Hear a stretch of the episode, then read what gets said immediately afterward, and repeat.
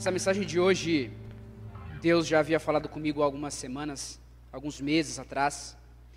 Eu tive a oportunidade de ministrar ela para IBC no canal 2 e tive a oportunidade também de conversar diretamente sobre esse texto para uma pessoa que necessitava muito. O tema da mensagem é o dever de perdoar. Essa mensagem ela entra de encontro e entra no coração daqueles que, que estão desanimados, estão entristecidos com a igreja, estão entristecidos com alguns irmãos, estão sem esperança. Então eu estou persuadido de que esse texto desta noite, ele vai falar no coração de vocês. Amém? Vamos orar? Senhor, muito obrigado, Pai pela tua casa poder estar cheia para ouvir a tua palavra, Senhor. As almas, Senhor, necessitam de ti. Nós precisamos, ó oh Deus, que a tua palavra, Deus, ela fique cravada no nosso interior, oh Deus.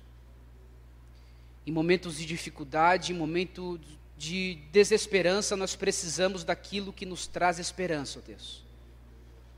Por isso eu peço, ó Deus, para que o teu Espírito, Senhor, nesta noite possa, de um modo especial, fazer com que estes textos fiquem em relevo em nossa alma. E ao sair daqui nesta noite, ó Deus, quando nós abrirmos a nossa Bíblia em casa, nós viemos a entender aquilo que o Senhor diz na Sua palavra. É o que eu te peço, ó Deus, pelo poder do Teu santo nome, ó Deus. Amém.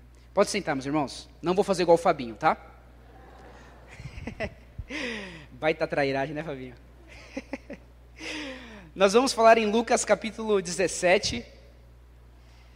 São poucos versículos, eu acredito que vocês já leram ela em casa, já se depararam com esse texto. E o tema que eu me proponho a falar hoje, ele é um tema muito delicado na igreja contemporânea. Ele é muito delicado porque certa vez, permita trazer isso como uma explicação. Eu escutei de um pastor muito conhecido aqui no Brasil, acredito que foi o pastor Hernandes Dias Lopes, e ele disse assim: a tua teologia ela conduz a sua vida. Da maneira que você interpreta as escrituras, de tal forma você vai viver no chão da vida. Então todos nós, alguns mais inteligentes, outros com um pouco mais de uma dificuldade outra com atenção ou com algum tipo de cognição, tem uma teologia sistemática na cabeça. Você aprendeu acerca das Escrituras, todos nós, a humanidade aprendeu algo do cosmos, do que é a revelação natural, então nós temos em nossa cabeça, no nosso coração, uma teologia. Alguns têm uma teologia fraca, outros têm uma teologia um pouco mais apurada. E esse tema do dever de perdoar, ele entra numa questão que hoje em dia é muito delicada acerca da teologia que é pregada hoje. A teologia onde eu não posso, em hipótese alguma, repreender o meu irmão. Então, o tema desta noite é o dever de perdoar, mas se refere a nós. Não se refere a Deus no primeiro momento. É o dever nosso de perdoar. Porque eu acredito que os textos que nós vamos ler, o comando de Jesus, ele é imperativo. Ele é um mandamento. Quando ele fala, você deve perdoar, é imperativo, é um mandamento, você tem que perdoar. Não existe uma flexibilização para isso. Então vamos ao texto sagrado. Lucas capítulo 17, versículo 1. disse Jesus a seus discípulos: É inevitável que venham escândalos, mas ai do homem pelo qual eles vêm. Melhor fora que se lhe pendurasse ao pescoço uma pedra de moinho e fosse atirado no mar, do que fazer tropeçar a um destes pequeninos. Acautelai-vos. Se teu irmão pecar contra ti, repreende-o. Se ele se arrepender, perdoe-lhe. Se por sete vezes no dia pecar contra ti, sete vezes vier ter contigo, dizendo estou arrependido, perdoe-lhe. O que me chamou a atenção na primeira vez que eu li esse texto foram esses três comandos de Jesus para que o povo, para que os discípulos tenham cautela, que eles repreendam e que eles perdoem. Essa discussão toda que Jesus ele propõe aqui nessa pregação, nesse, nessa forma introdutória, nasce em Mateus capítulo 18. Quando nós lemos o capítulo 17 de Lucas, é preciso que a gente tenha em mente o capítulo 18 de Mateus. E sabe o que acontece no capítulo 18? Os discípulos estavam perguntando para Jesus quem deles era o mais importante. No capítulo 18, como também em Lucas 22, os discípulos, após ceiarem com Jesus, estavam interpelando Jesus, falando: Senhor, quem é mais importante no reino dos céus? No próprio capítulo 18 de Lucas 22, Jesus diz assim: Olha, não é por aí. Não existe tal coisa entre os irmãos, não existe tal coisa entre os discípulos, essa hierarquia, esse um ser maior e outro menor. Todos vocês são iguais. Não há diferença do que é mais espiritual do que é menos espiritual. Todos vocês, diante dos olhos do Senhor, são iguais. Porque existia no coração dos discípulos alguns momentos, e não são poucos os textos bíblicos, que ele interpela, pergunta para Jesus quem é o mais importante. Isso tinha, isso estava no coração dos discípulos, mas não só deles, também do nosso, muitas das vezes. Porque se Jesus ele fala para nós nos acautelarmos, antes ele fala que também é inevitável que alguns escândalos venham na igreja. Eu permito fazer uma reflexão, uma, uma, uma, um entendimento particular de que se há algum tipo de relação entre esse interesse dos discípulos quererem ser o maior ou o menor e haver escândalos. Então me questiono, bom, será que há algum tipo de relação entre os discípulos quererem ser maior ou menor e haver escândalos no meio da igreja? Eu me permiti fazer esse exercício de filosofia, de reflexão. Bom, e eu tenho pelo menos um entendimento acerca disso, porque ainda que o texto ele não relacione as duas questões, é inevitável do número hoje em dia de igrejas que se rompem em função da vaidade do povo.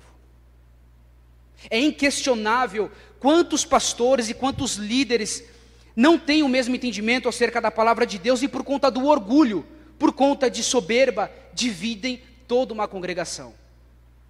Então, se eu não posso fazer essa relação, pelo menos eu tenho evidências ao longo da história da igreja e a história contemporânea de que houve muitos escândalos em razão da preocupação de alguns líderes, de alguns irmãos estarem preocupados com o próprio coração, com o próprio umbigo.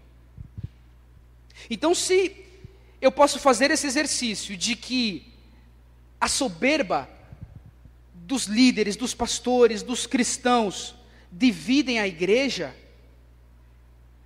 eu tenho tranquilidade em falar que Jesus está nos dando um alerta para tomar cuidado. E por que eu digo tomar cuidado? Porque o texto de Lucas 17, ele não fala expressamente de que esse escândalo vem de dentro da igreja.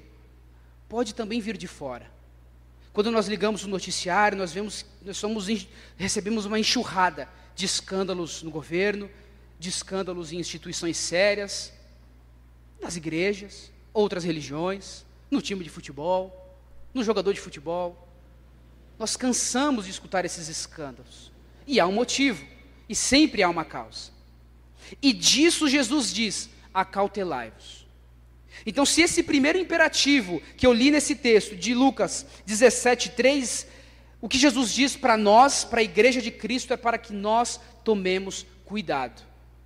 Esse acautelai-vos aqui é quase que uma manutenção do próprio coração, uma manutenção do próprio corpo de Cristo, uma atenção que os discípulos têm que ter em relação a essas questões. De tomar cuidado, porque é inevitável de que haja escândalos. Mas o Senhor também diz que ai daquele, ai daquele, por meio do qual um dos seus pequeninos se desvie. E nesse panorama de Mateus capítulo 18, essa é a introdução que Jesus propõe. Ele fala que, olha, nessa discussão de quem é o maior e quem é o menor, ele chama uma criança e fala assim: olha, vem aqui. Puxa uma criança de lado e fala assim: vocês têm que ser como esta criança. Vocês devem ter um coração humilde, um coração pronto a ouvir e a obedecer. Não ficar nessas discussões de quem é o maior e de quem é o menor. E Jesus conclui, trazendo este ensinamento para os nossos corações, que o coração do discípulo do Senhor, ele deve ser humilde. Então, quando eu vejo o primeiro imperativo, o primeiro dever que Jesus nos diz, ele fala: tomem cuidado. Recentemente, a Netflix lançou uma série uma, acho que foi uma série, que se chama O Dilema das Redes. É série mesmo, né? Série? Filme? Documentário? Documentário. Um documentário chamado Dilemas das Redes. Eu tenho um hábito de escutar BTcast, eu não sei se vocês já ouviram o Bibo no podcast na, na, no Spotify. E eu tenho o costume de escutar podcast. E uma desses podcasts que o Bibo fez foi justamente com alguns cristãos que estavam debatendo, que estavam conversando acerca desta série, o dilema das redes. Eu não havia visto ainda esse, esse, essa, esse documentário. Mas quando eles falavam sobre os dilemas das redes, algo saltou os meus olhos, melhor, os meus ouvidos, fiquei atento ao que eles diziam, porque eles falavam que existia um problema do algoritmo. Eu não sei se vocês já escutaram sobre isso, mas boa parte da, da, da, do documentário fala sobre os algoritmos, que é você alimentar as redes sociais e todo o sistema aprender coisas a respeito de você. Eles retêm esse documento, retêm essas informações para vender isso para empresas que querem vender, empresas que querem vender sapato, roupa, etc., porque a sua informação vale muito. Com isso, tudo que você vê, tudo que você consome, tudo que você compra, alimenta algoritmos, alimenta um, um certo sistema, que, eles é, que, que é permitido que eles apreendam isso da sua vida. Então, é difícil dizer hoje em dia de que você não é o que você posta. Porque nós somos constantemente julgados e avaliados por aquilo que está em nossas redes sociais. E eu não digo isso como quem na última semana estive bisbilhotando o stories ou o Facebook de vocês, de maneira alguma, mas porque eu sei que isso é verdade, que empresas sérias vão no Instagram das pessoas, vão no Facebook das pessoas para saber o que, você posta, para saber o que, que você coloca nas redes. E se você não consome isso como um produto, você é consumido por ela. E nesse processo de você ser consumido por ela, eu falo para vocês: tomem cuidado.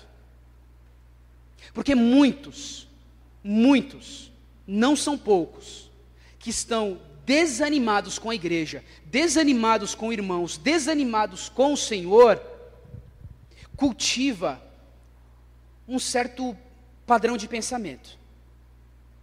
Eu estou falando isso do dilema das redes, da, do podcast, porque quando eu vejo uma pregação na internet, quando eu vejo o Hernandes Dias Lopes, a internet entende que eu gosto do Hernandes Dias Lopes, ele vai me mandar Hernandes Dias Lopes.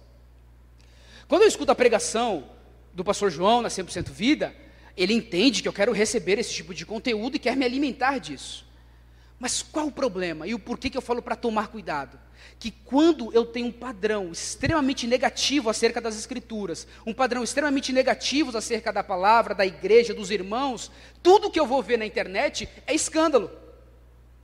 E se isso se eu não consumir isso, isso acaba me consumindo. Então a sua cosmovisão, a sua maneira de enxergar a vida é completamente envezada por aquilo que você vê nos algoritmos e não como é a, a, a realidade da igreja contemporânea. Então, se você consome esse tipo de conteúdo, constantemente a sua visão vai estar deturpada. Porque se as pessoas postam de que a igreja de Cristo está vivendo em pecado, se as pessoas comentam que os pastores não vivem em fidelidade, eu já escutei pessoas dizendo que não há igreja que pregue mais a palavra de Deus, eu tenho que considerar que isso é uma mentira. Porque o que as Escrituras me revelam são outras coisas. Quando eu vejo que a igreja de Cristo é composta pelos seus eleitos, pelos seus filhos. Quando eu vejo que a igreja do Senhor tem um dono, que é o Senhor Jesus Cristo. Então, quando eu vejo essas questões na internet, quando eu vejo essas, essas questões em Instagram, eu tenho que dizer para mim mesmo que isso é mentira, que isso não é o corpo de Cristo, que isso não é o corpo místico de Cristo, que isso não representa os eleitos, ou melhor, os filhos de Deus.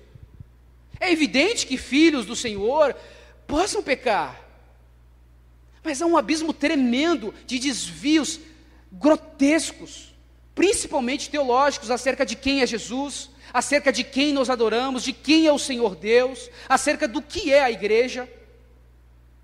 Então, se eu não tenho cautela, e se eu não vigio em relação a isso, eu tenho certeza, meus irmãos, que muitos sucumbem na fé. Recentemente, não tão recentemente assim, eu peguei um Uber com a minha esposa voltando do Extra, do Extra aqui do Canal 5, e tinha uma, uma moça, ela, ela dirigia Uber.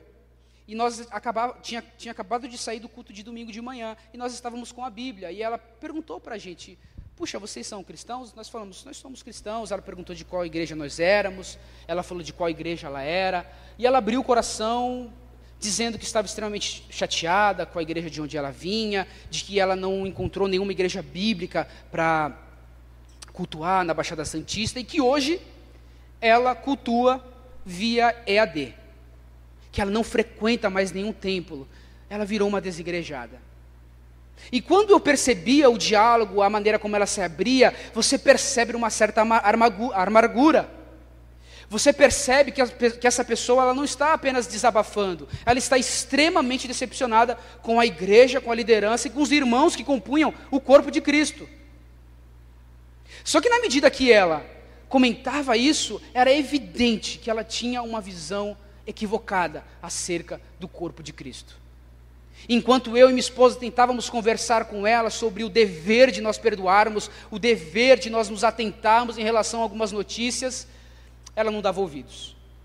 É como quando você tenta explicar algo um pouco mais profundo para alguém, a pessoa começa a virar os olhos e, e ir embora. Aí você desiste de explicar porque a pessoa realmente não quer te ouvir.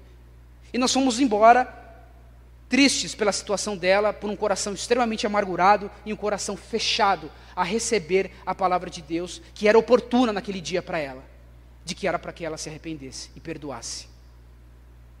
Então eu noto isso como o primeiro ponto de um imperativo. Tomem cuidado, vigiem, isso é para a manutenção do próprio corpo de vocês, da própria vida de vocês, do próprio coração de vocês, é para a manutenção do próprio corpo de Cristo, é para a manutenção do própria a igreja 100% vida, de que nós devemos tomar cuidado. Amém? O segundo ponto que eu percebo nas escrituras, um segundo imperativo, que é o dever de repreender. E aqui é o problema que eu falei que é mais espinhoso para nós e muito caro hoje. Porque quando nós falamos em repreensão, a primeira coisa que surge em nossa mente, em nosso coração, é do não julgueis. Por que, que você está me julgando? Por que, que você está olhando para a minha vida? Você não precisa, você não tem que olhar para a minha vida. Cada um vive o seu, é o Senhor que me julga, é o Senhor também que me perdoa. Mas não é bem assim. Não é bem assim. Certa vez eu escutei uma frase muito interessante que dizia assim: Uma macieira, um, uma maçã não cai longe do seu pé. Um fruto não cai longe do pé. Então, quando eu vejo alguns irmãos que se desviam das Escrituras, que não vivem em retidão ao Senhor, eu preciso repreendê-los. Só que as escrituras, é muito importante isso, as escrituras nos deixam um padrão e um modo correto da maneira pela qual eu devo repreender o meu irmão. E vale dizer que é o irmão que peca contra mim, que é isso que o texto está dizendo.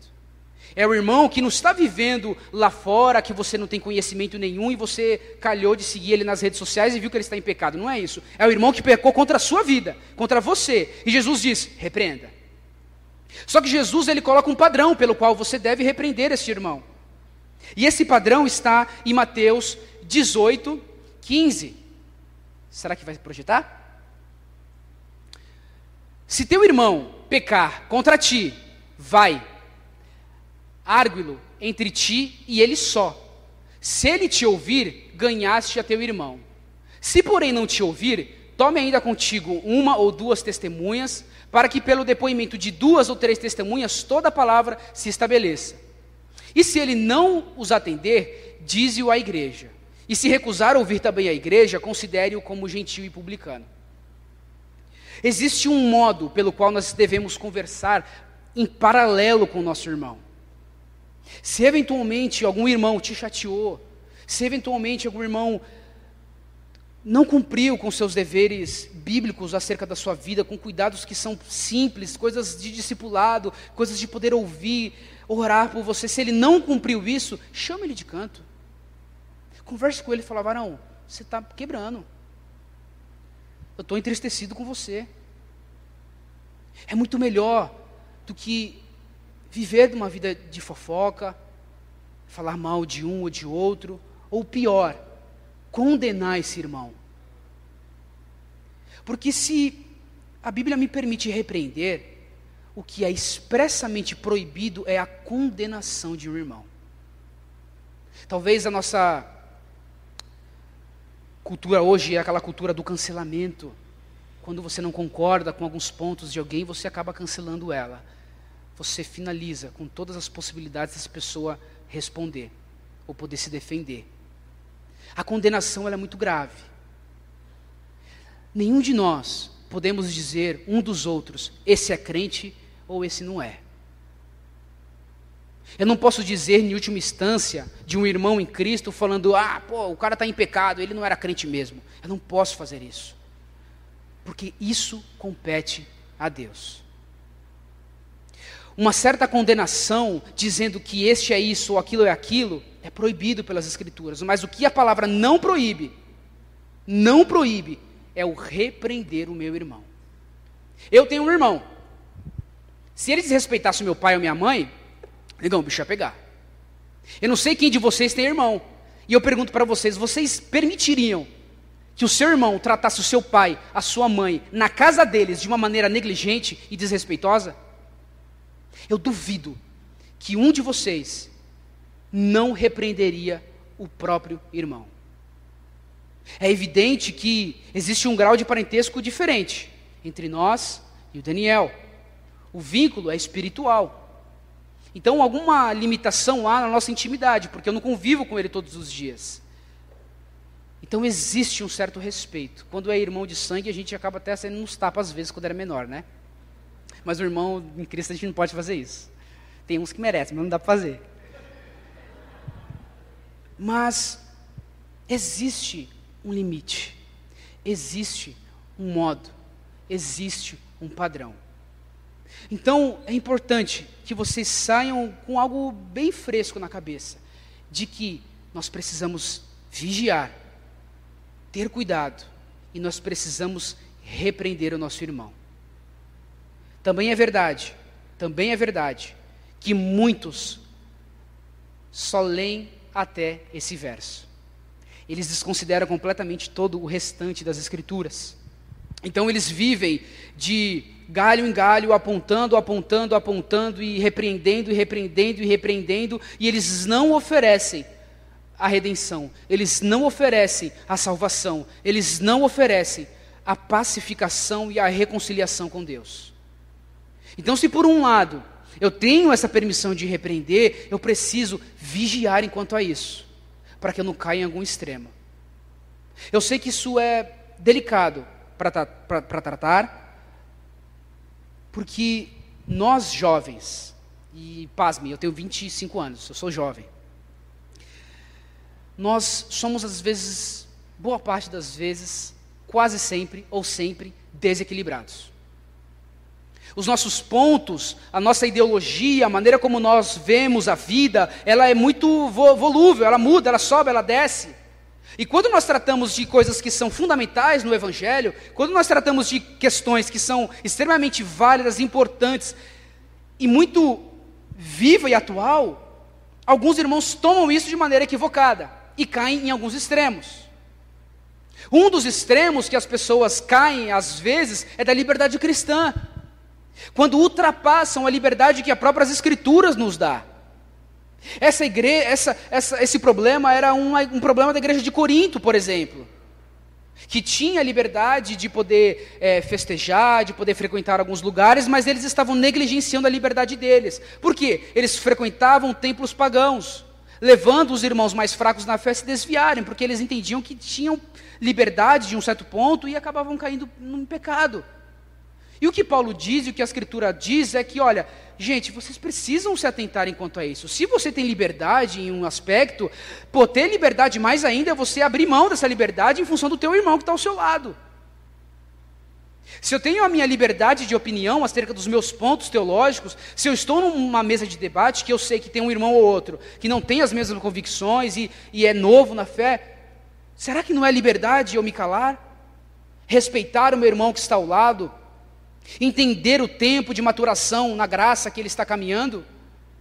Então é importante levar isso em consideração, e principalmente nós jovens, que constantemente extrapolamos todos os limites que às vezes são estipulados nas Escrituras, enquanto repreender é um deles, porque alguns só repreendem. fazendo com que o evangelho fique um evangelho moroso, cansativo, lento, sem vida. Quando, quando nós lemos as Escrituras, nós vemos o oposto, que o próprio apóstolo Paulo diz que ele tem a mente de Cristo, de que ele quer viver em comunhão, em participação com o Senhor, porque ele sabe que pelo poder da sua ressurreição ele também vai ser ressurreto. Quando nós lemos em João de que o que Jesus tem proposto para os seus filhos é uma vida em abundância, é uma vida de glória. E uma vida de glória não somente lá na eternidade, mas uma vida de glória e de vitória também aqui nessa terra. Porque é isso que eu estou persuadido que diz João 17, quando o Senhor roga por mim e por você, falando que Ele quer que nós tenhamos a alegria que Ele tem no Pai. Cristo quer que você tenha alegria, Cristo quer que eu tenha alegria. Só que a alegria do Senhor não é como a humana, é diferente. E os princípios do Senhor não é como o nosso, são eternos. E se eu tenho o imperativo, o comando de tomar cuidado, de repreender, eu tenho o terceiro imperativo que é o de perdoar. Só que antes do perdão existe algo que é fundamental para as nossas vidas que é o arrependimento. O próprio Jesus está dizendo para mim e para você que se o seu irmão pecar contra você, você precisa conversar com ele. Você repreende, conversa, exorta. Mas o perdão é concedido àqueles que se arrependem. Então, uma esfera do perdão, ou ela por inteira, é só para quem se arrepende. Não existe uma conversão pela metade. A conversão ela é inteira. É uma nova natureza, é uma nova vida. Então, para que eu perdoe o meu irmão, após conversar com ele, após conversar com um, com dois, negão, vamos lá conversar com ela. A pessoa não se arrepende. Pastor, vamos aqui, Dani, vamos aqui conversar com o irmão. A pessoa não se arrepende. Fica evidente que ela não quer compromisso com as Escrituras. E o que o próprio Jesus diz é que, infelizmente, nós devemos tratar esse irmão como quem está afastado ou até mesmo não é irmão em Cristo Jesus. Você quer um exemplo? 1 Coríntios, capítulo 5. Quando na igreja de Corinto existia um camarada que estava tendo relação com a sua própria madrasta, com a esposa de seu pai. A igreja sabia que ele estava tendo relação com a sua própria mãe ou madrasta e a igreja não fez nada. E Paulo soube disso.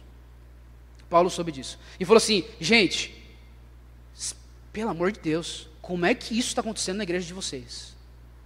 Eu não estando presente, já sentenciei. Mande esse camarada para fora. Ele não tem compromisso com Deus. Ele não tem compromisso com as Escrituras. Ele não aceita a repreensão. Manda ele para fora. E aí Paulo ainda é mais duro, entrega a alma dele para Satanás, o corpo dele para Satanás, para que o corpo seja destruído, mas a alma seja salva. Olha o parecer de Paulo em relação ao pecado no meio da igreja. De um camarada que estava tendo relação com a sua própria mãe. E aí, enquanto nós estudávamos isso, durante a semana, nos estudos que a gente faz semanalmente, na mesma semana, que nós estávamos estudando 1 Coríntios capítulo 5, acontece algo contemporâneo a nossos tempos, no Rio de Janeiro, quando alguém estava tendo relação com a mulher que a adotou.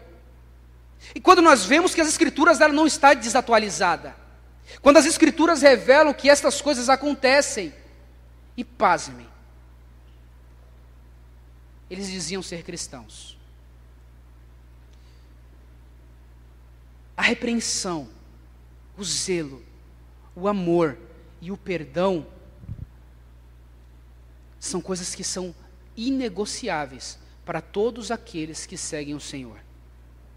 Então, o arrependimento, ele serve como um elo entre a repreensão e o perdão. Ontem eu estava na casa de alguns amigos e um dos nossos amigos contou uma história bem interessante. Ele contou uma história de que ele estava na igreja dele e tinha uma criança, né? Estava tendo culto de crianças e tinha algumas crianças brincando no pátio da, da igreja. Tinham quatro meninas e tinha uma de fora. Essas quatro meninas estavam deixando a, essa coleguinha, essa amiga da igreja de fora, hum, deixando brincar com elas, né? E esse irmão, ele chamou as meninas de canto e falou assim: Meninas, vocês sabem quem é essa menina que chegou e vocês estão deixando de lado? Elas responderam: Nós não sabemos. Ele falou assim: Olha, essa menina, ela mora no centro da cidade. Os pais dela não são crentes. E por conta do evangelismo que a gente faz no centro, a mãe dela permitiu que ela viesse na igreja. Vocês sabiam que o que vocês estão fazendo é muito feio, Jesus não se agrada disso? Vocês sabiam que vocês deixarem a amiguinha de vocês de lado, que está começando a entrar na igreja, que os pais não são crentes, isso entristece o Senhor Jesus? O que, será que Jesus ele, ele acharia dessa atitude de vocês? E elas disseram assim: Tio, a gente vai pedir perdão e vai brincar com ela. E foi brincar com ela. Pediu perdão para ela e foi brincar com ela. Por que, que eu conto essa história de uma criança?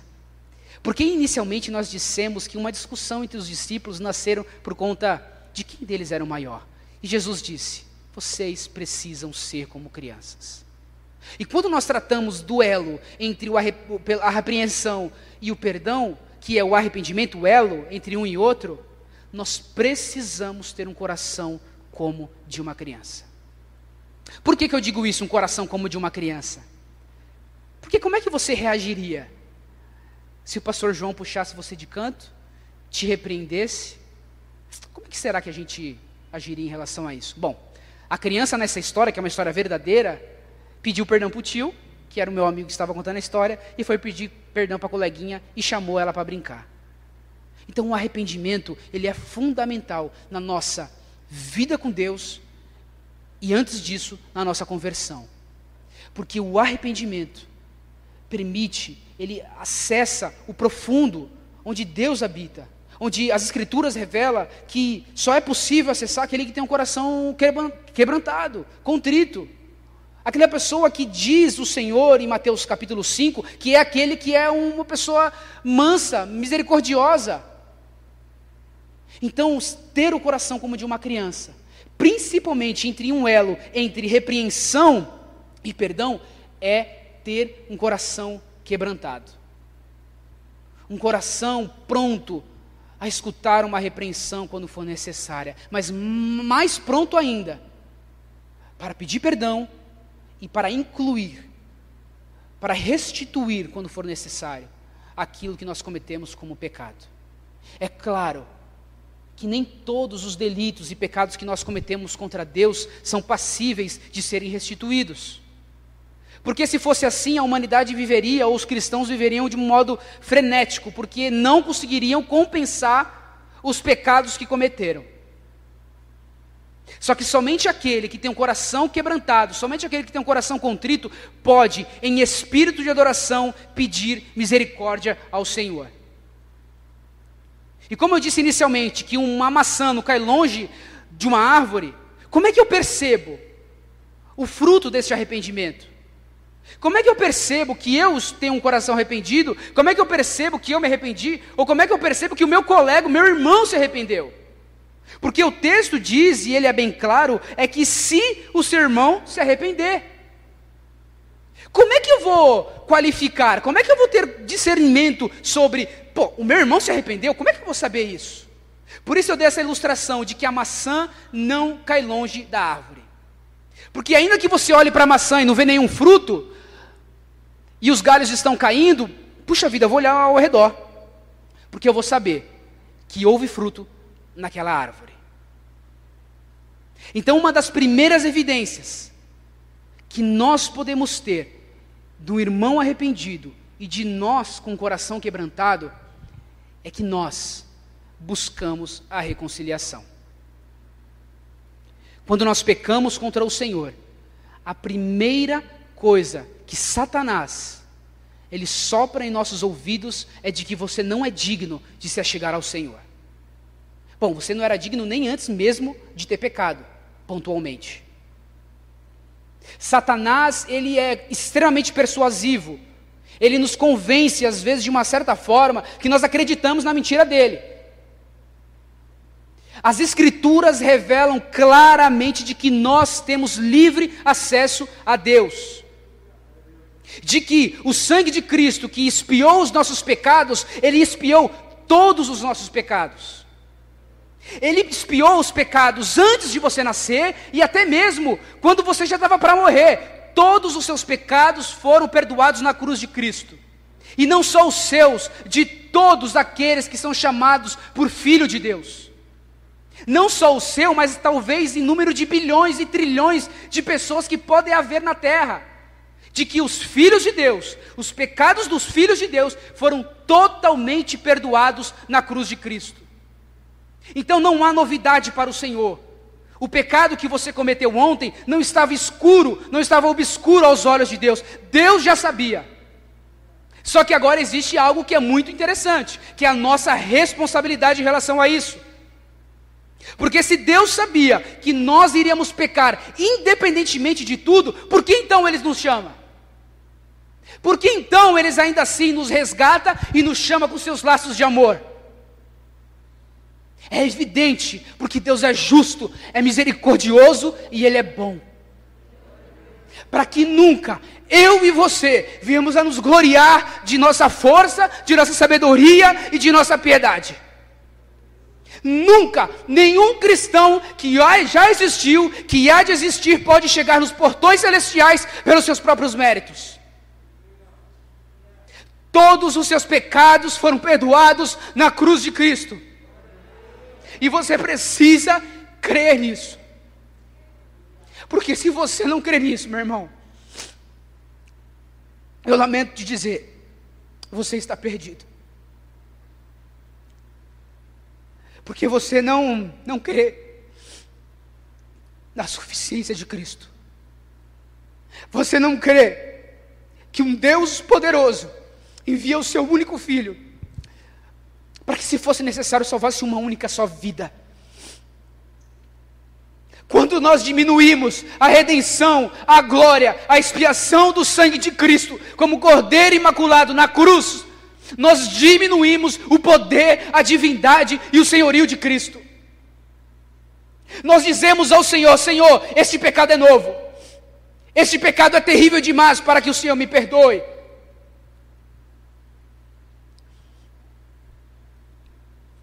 Mas o Senhor te ama. E Ele perdoa os seus pecados. O terceiro ponto é o dever de perdoar. Quando Jesus ele disse que nós devemos tomar cuidado, repreender, ficar atento para o elo de ligação entre a repreensão e o perdão, quando nós percebemos que começa a florir, começa a florescer, começa a nascer as primeiras folhagens dessa árvore, nós devemos perdoar. Nós devemos, ainda que nós não tenhamos clareza efetiva se o nosso irmão está inteiramente arrependido, eu preciso perdoar. É um mandamento do Senhor. E os que não obedecem isso, eu arrisco em dizer que hoje, estão como Mara, uma mulher amarga, que nega o perdão e a misericórdia ao seu semelhante, que se esquece daquilo que diz em Colossenses 3,13, de que Deus é misericordioso e Ele também foi misericordioso conosco. Assim, nós também devemos ser misericordiosos com os nossos irmãos. Então, Perdoar é um mandamento do Senhor, é imperativo. Perdoem. Perdoem o seu irmão. E como eu disse na ilustração da árvore, permita-me ser até insistente e chato nisso, porque é muito claro, é muito mais fácil de entender algumas questões. Os discípulos eles perguntam assim: Senhor, quantas vezes o meu irmão está pisando na bola comigo, eu tenho que perdoar ele? Você tem que perdoar 70 vezes 7. Com isso, não é chegar ao número de sei lá quanto, acabou o teu limite de perdão, não vou, vou te negar o perdão, não é isso. Mas de que nós temos que também ter um coração perdoador. Porque se há uma certa dificuldade de eu identificar o arrependimento no outro, eu pelo menos preciso levar em consideração de que esse irmão às vezes está tentando se aproximar de mim, ou da igreja, ou do pastor. Eu preciso notar algum tipo de faísca que me dá a intenção, a clareza de que ele está se arrependendo, de que ele está mudando a rota. Então é muito importante eu me atentar em relação a isso. Estar atento, estar perceptível, uh, olhar ao redor, perguntar, conversar com os meus amigos, estar junto. Porque quando eu e você pecamos, a primeira acusação que vem sobre as nossas vidas é que nós não devemos nos achegar a Deus. E quando nós nos achegamos a Deus e conseguimos, pela misericórdia, pelo poder do Espírito Santo de Deus, quebrar esses guilhões, esses grilhões, essas algemas, e nós nos achegamos a Deus, nós sabemos que nós já demos o primeiro passo para o arrependimento, para o perdão de Deus, que é se achegar. Então, um dos primeiros passos que é necessário para esse mandamento do perdão é se achegar. Então, quando eu percebo uma aproximação, uma sondagem, se preocupa para ver se este irmão não está tentando uma reconciliação. Porque o perdão, ele é uma aliança. É uma reconciliação. É retomar os laços de paz, de paz com Deus. Então eu preciso me atentar a isso. Pode colocar o, o texto de Colossenses 3,13, por favor?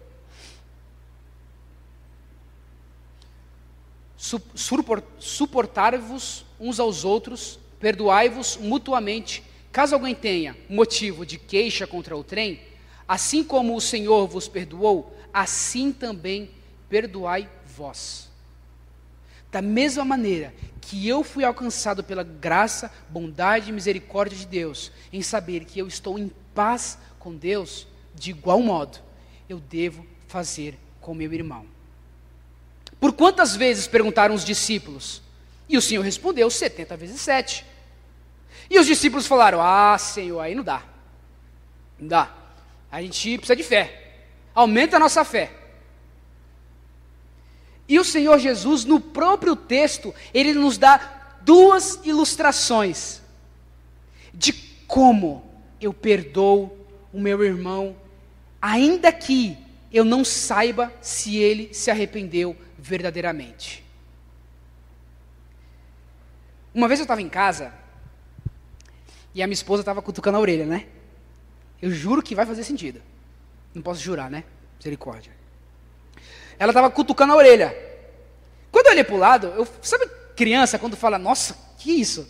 Ela estava com uns pontinhos na orelha. Ela estava com uns negocinhos na orelha. Eu falei, o que, que é isso aí? Ela falou que é auriculoterapia. Ela colocou um monte de semente na orelha. Porque é uma terapia, né? Auriculoterapia.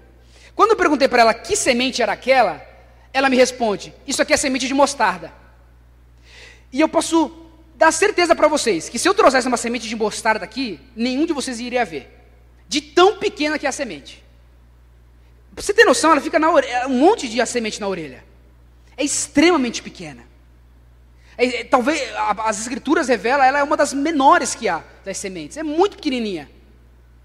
E quando eu vi aquilo, eu falei, puxa vida, olha, lembrei do texto de Lucas 17, que Jesus fala que a nossa fé tem que ser do tamanho de uma grão de mostarda. Se eu mostrasse para vocês, vocês não iriam ver o, o, grão aí, por conta da luz e a distância.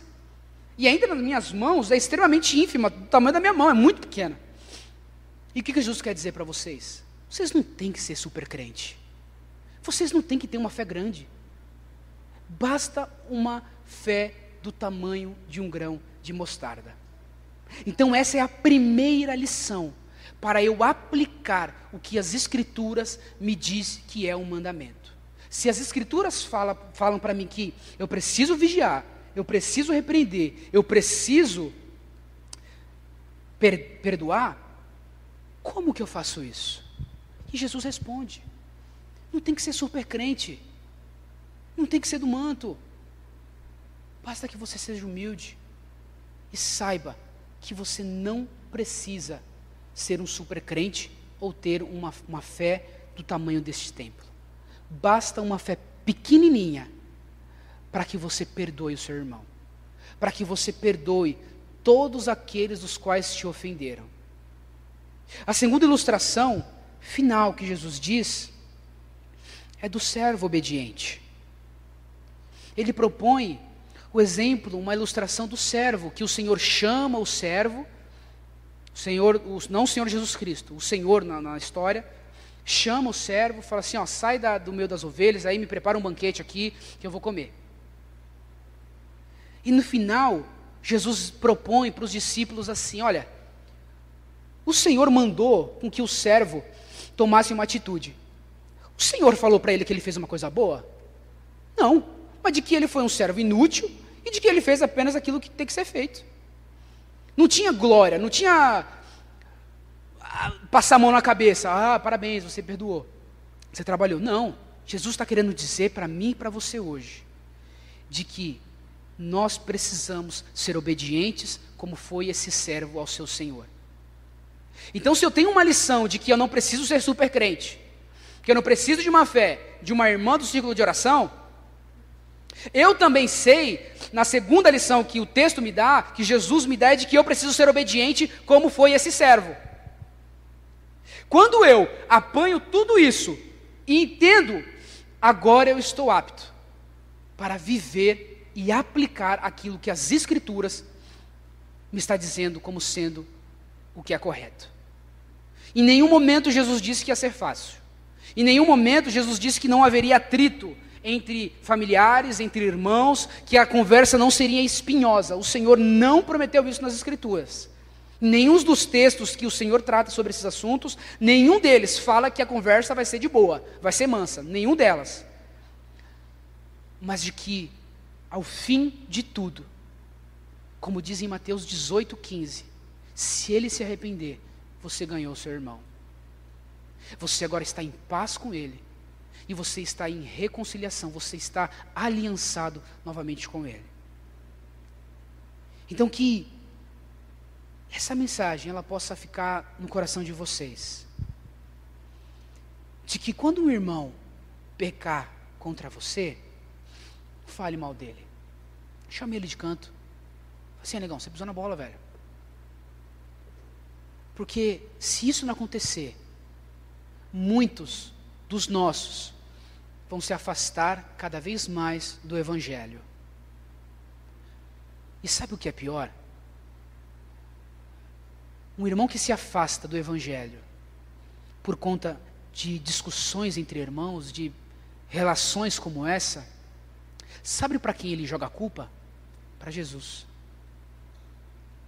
Ele joga a culpa para Cristo. Sabe por quê? Porque ele abandona o Evangelho. Ele não abandona a igreja. Ele não abandona só o irmão. Ele vira as costas para mim, para você, para a igreja e para Cristo. Porque ele para de resistir ao pecado, ele para de lutar, ele para de viver em comunhão com o Senhor, ele para de cultuar, ele para de orar, ele para de ler as Escrituras, ele para de louvar. Uma das primeiras evidências de um cristão enfraquecido na fé é que ele para de adorar, ele para de louvar, já não há louvor mais nos seus lábios. A sua consciência agora já passa a ficar como a mente dos que estão lá fora, como aqueles que estão no mundo, preocupado com as coisas dessa terra, preocupadas com a vida e se esquecem daquilo que é eterno e aquilo que é espiritual. Por isso que isso aqui, é esse texto é uma doutrina muito importante para mim e para você. Porque o meu irmão se afasta da igreja às vezes. O seu irmão que estava com você outrora se afastou do evangelho por algum momento. E batata, 80, 90% das vezes é porque está decepcionado com um ou com o outro. Decepção tal que não é possível essas pessoas se chegar às Escrituras e saber o que as Escrituras falam sobre isso. O que a palavra de Deus fala sobre essas questões da vida, da família.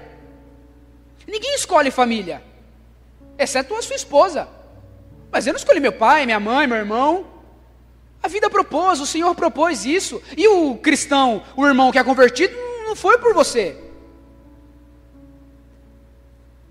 Na família existe o Agostinho Carrara e existe o Tuco, da grande família. Sempre tem um que quebra, mas é irmão. É importante a gente levar dessa forma porque são os nossos irmãos. E é triste saber que irmãos que oravam conosco, estavam aqui louvando ao Senhor, buscavam profundidade nas Escrituras, buscavam conhecimento de Deus, pararam de resistir ao pecado, abriram mão do Evangelho, largaram a vida devocional, largaram a vida com o Senhor, não louvam mais. Quantos, quantos dos nossos irmãos estão assim? Por conta de questões mal resolvidas. E para finalizar, Paulo, 1 Coríntios também. Parece que só tem 1 Coríntios na minha Bíblia, né? Só fala de 1 Coríntios. Paulo, em 1 Coríntios, ele fala que se há uma demanda entre o irmão, não é para procurar alguém de fora. Resolve aí dentro mesmo. Tem, tem gente sábia que possa pacificar, possa arrumar aí vocês. Não. É o que Paulo propõe. Por que procurar alguém de fora? Por que procurar solucionar os problemas com alguém de fora? Não tem ninguém sábio no meio de vós? É claro que o texto trata de um assunto específico, mas a solução de conflitos Paulo propõe: resolva em família. Resolvam na igreja. Chama o irmão que tem mais sabedoria. Chama o irmão que tem mais conhecimento de Deus. Chama um ancião da igreja. Fala, me ajuda aqui a resolver esse conflito com meu irmão. É dessa forma que as Escrituras diz que deve ser tratado.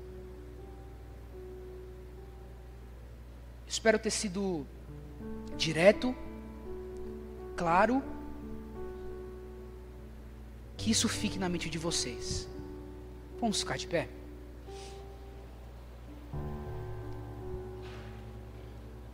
Quando nós recebemos uma palavra, quando nós lemos um texto bíblico, quando nós temos algum tipo de inclinação do Espírito, nós precisamos orar em função disto. O texto proposto hoje foi sobre perdão um perdão do lado, do irmão próximo. Permita que o Senhor, a palavra de Deus, convença o seu coração de nesta noite, neste momento de oração, orar a Deus em função da palavra dele. Ore, fale, Deus, eu perdoo o fulano de tal, Senhor, eu também pisei na bola, eu também quebro às vezes, me perdoa, Senhor. Tenho essa oportunidade de orar, eu tenho essa oportunidade de me arrepender, eu tenho essa oportunidade. A tua palavra foi, foi muito clara em, em Lucas 17. Eu preciso me arrepender, eu preciso perdoar, eu preciso estar atento a isso. Vamos orar agora em função disso. Se coloca em oração, busca na memória. E se reconcilie com todos aqueles que você possa ter entristecido e que você está entristecido. Amém?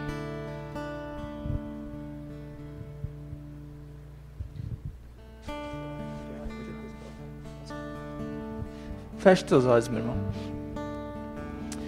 Senhor, nós te louvamos, ó Deus, te agradecemos por maravilhosa graça que temos em ouvir a tua palavra, Senhor, e refletir nas coisas santas que devemos diariamente nos atentar, meu Pai. Obrigado, Jesus. Obrigado, Senhor, porque nesta noite o teu Espírito Santo soprou aos nossos corações e nos levou às Escrituras, Senhor que são regras de fé e de prática para vivermos de acordo com a tua perfeita vontade. Senhor, em nome de Jesus, clamamos a Ti, Espírito Santo, para que tenhamos um coração moldado pelas Tuas Escrituras, que não venhamos a colocar o nosso eu acima daquilo que está escrito, Senhor, pelos tempos dos tempos, ó Pai. Em nome de Jesus, amado Espírito Santo. Leva-nos à nossa memória, Pai, as pessoas a quem, porventura, Senhor, por agir de forma carnal, venhamos a ter magoado, ó Pai, e diariamente estamos negligenciando, Senhor, essa reconciliação. Da mesma forma, se formos magoados um dia, Jesus, ó Senhor Espírito Santo, dá-nos a condição de verdadeiramente venhamos a perdoar e sermos perdoados, ó Pai, porque em Ti nós fomos perdoados, ó Pai. Em Ti nós recebemos o perdão eterno, meu Pai. E se o Senhor fez isso por nós, quem somos nós de não perdoarmos os nossos irmãos, ó Pai. Em nome de Jesus. Em nome de Jesus, obrigado por essa palavra tão presente, tão atual, tão contemporânea, Senhor. Da mesma forma, eu te agradeço pela vida do Gabriel, Jesus, que sensivelmente trouxe a tua vontade aqui para nós, ó Pai. Em nome de Jesus, continua derramando graça ao meu irmão, Senhor, continua derramando graça à tua igreja. Que venhamos a caminhar segundo a tua vontade, Senhor. Que seja feita a tua vontade, não a nossa pois teu é o reino, o poder e a glória, em nome de Jesus. Amém.